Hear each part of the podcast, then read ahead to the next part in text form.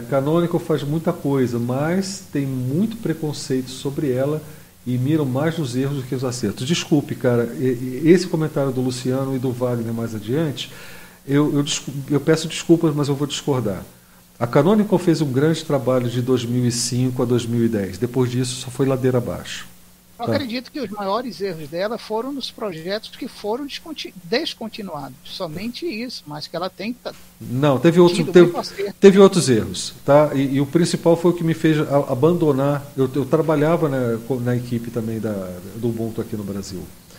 E eu, eu, abandonei quando eu vi que eles tiraram, eles mudaram o compromisso que eles fizeram lá em 2004, 2005 e alteraram completamente o conteúdo desse, desse compromisso.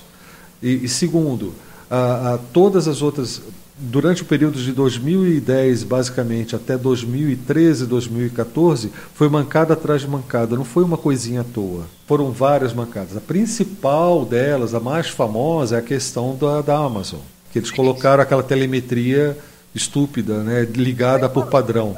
Já, pois é, é, foi 2012. Isso é, é ruim ter a telemetria, mas pior ainda é ter a telemetria que você tem que desligar. Aí depois eles mudaram e todo mundo perdoou isso, tá? Como se não fosse nada. E que grande contribuição foi essa que a, o Ubuntu fez em termos de atrair as pessoas? O que, que adianta atrair as pessoas sem atrair pelos motivos certos? E é a razão, inclusive, daquela pesquisa. Eu quero saber qual é a motivação de cada um, até para poder responder essa pergunta de uma forma mais justa. Tá? Aí sim, com uma certa justiça. Por quê? É, eu, eu tenho minhas dúvidas sobre atrair quantidade para utilizar o Linux é a mesma coisa que atrair as pessoas ou convencer as pessoas que existem valores éticos de, de senso de comunidade e de respeito às liberdades do consumidor, que é o caso da, da, das licenças livres, é, levados em consideração. Tá? Se simplesmente não é uma propaganda e, e pela propaganda, para que todo mundo use aquilo que eu gosto é um questionamento, não é uma afirmação e não é uma verdade absoluta. É um questionamento que eu faço. Tá? Então não tem justiça nenhuma quando, quando eu digo que Canonical não contribui como, de, como poderia e deveria e está pagando pelos próprios erros. A questão, a questão é que a Canonical já perdeu credibilidade pra caramba. E não é só porque as pessoas só se lembram dos erros e não dos acertos. Porque qual, é, qual foi o, acerto da Canonical? A partir do momento que ela acabou, é, começou a se separar dos objetivos pelo qual, foi, pelo qual o Ubuntu foi criado, pelos quais o Ubuntu foi criado, acabou o Canonical, acabou a contribuição dela. Daí para frente foi só Canonical pela Canonical. E de preferência usando aquela base de usuários enorme para tentar empurrar as suas decisões. Basicamente foi isso de 2010 para cá. Não sei se mudou nos últimos anos que eu parei de acompanhar, tá? perdi totalmente o interesse por eles. Então você vai ter derivados de Ubuntu, Mint principalmente, sendo mais utilizados, ou seja, só a base Ubuntu passou a ser interessante para a grande maioria das pessoas desse mesmo grupo que acham o Ubuntu o máximo, achava na época o Ubuntu o máximo. Muita gente foi do Ubuntu para essas outras. E, e, o contrário eu não vi acontecer. Eu vi sair do, do, do Mint e de outras derivadas para Fedora, para Debian, para Slack. Você tem uma ideia, né? Arc, principalmente, pegou muita gente nos últimos 5, 6 anos.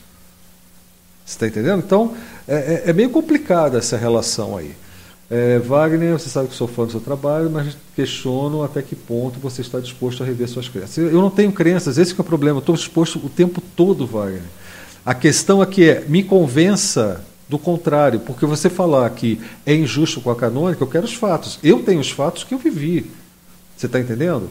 Não é crença. A minha única crença é a seguinte: é, não é crença, é um princípio. Eu parto do princípio que tudo isso que a gente está discutindo hoje nasceu com a liberdade de software quando ela foi aplicada a um sistema operacional que tinha como kernel o Linux e as ferramentas GNU. Ponto.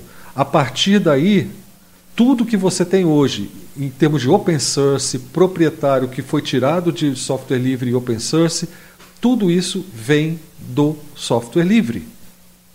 É a origem de tudo. E essa liberdade que motivou a, a, a adesão de vários desenvolvedores e, e da comunidade também com pequenas contribuições, com grandes contribuições, com gente usando e divulgando aquela, aquela possibilidade de, de utilizar a ferramenta X, Y, Z. Se não fosse isso, você não teria nada disso que a gente está usando hoje. E, e, e, tirar esse fator da jogada vai fazer com que, na minha opinião, não é uma crença, é uma, é uma impressão, é uma opinião que pode ser mudada. Vai fazer com que, gradualmente, a gente retorne ao modelo proprietário gradualmente a gente retorna ao modelo proprietário. E se não retornar, pelo menos deveria ser uma preocupação da gente agora. É óbvio que eu estou falando do ponto de vista de alguém que está usando esses sistemas e que, tá, e que conhece e que conversa sobre software livre e não sou um defensor é, daqueles aguerridos e ativistas da coisa. Eu só quero a reflexão. Refletir é pensar a respeito ver a opinião contrária e, e, e, concordar, discordar, mas tirar algo de, desse, desse processo. Mas é um ponto de vista de alguém que está nisso há 20 anos. Tá? E, e outra, eu uso Debian, que não é recomendado pelo projeto GNU. Então não, não adianta falar que eu sou GNUzista também, viu?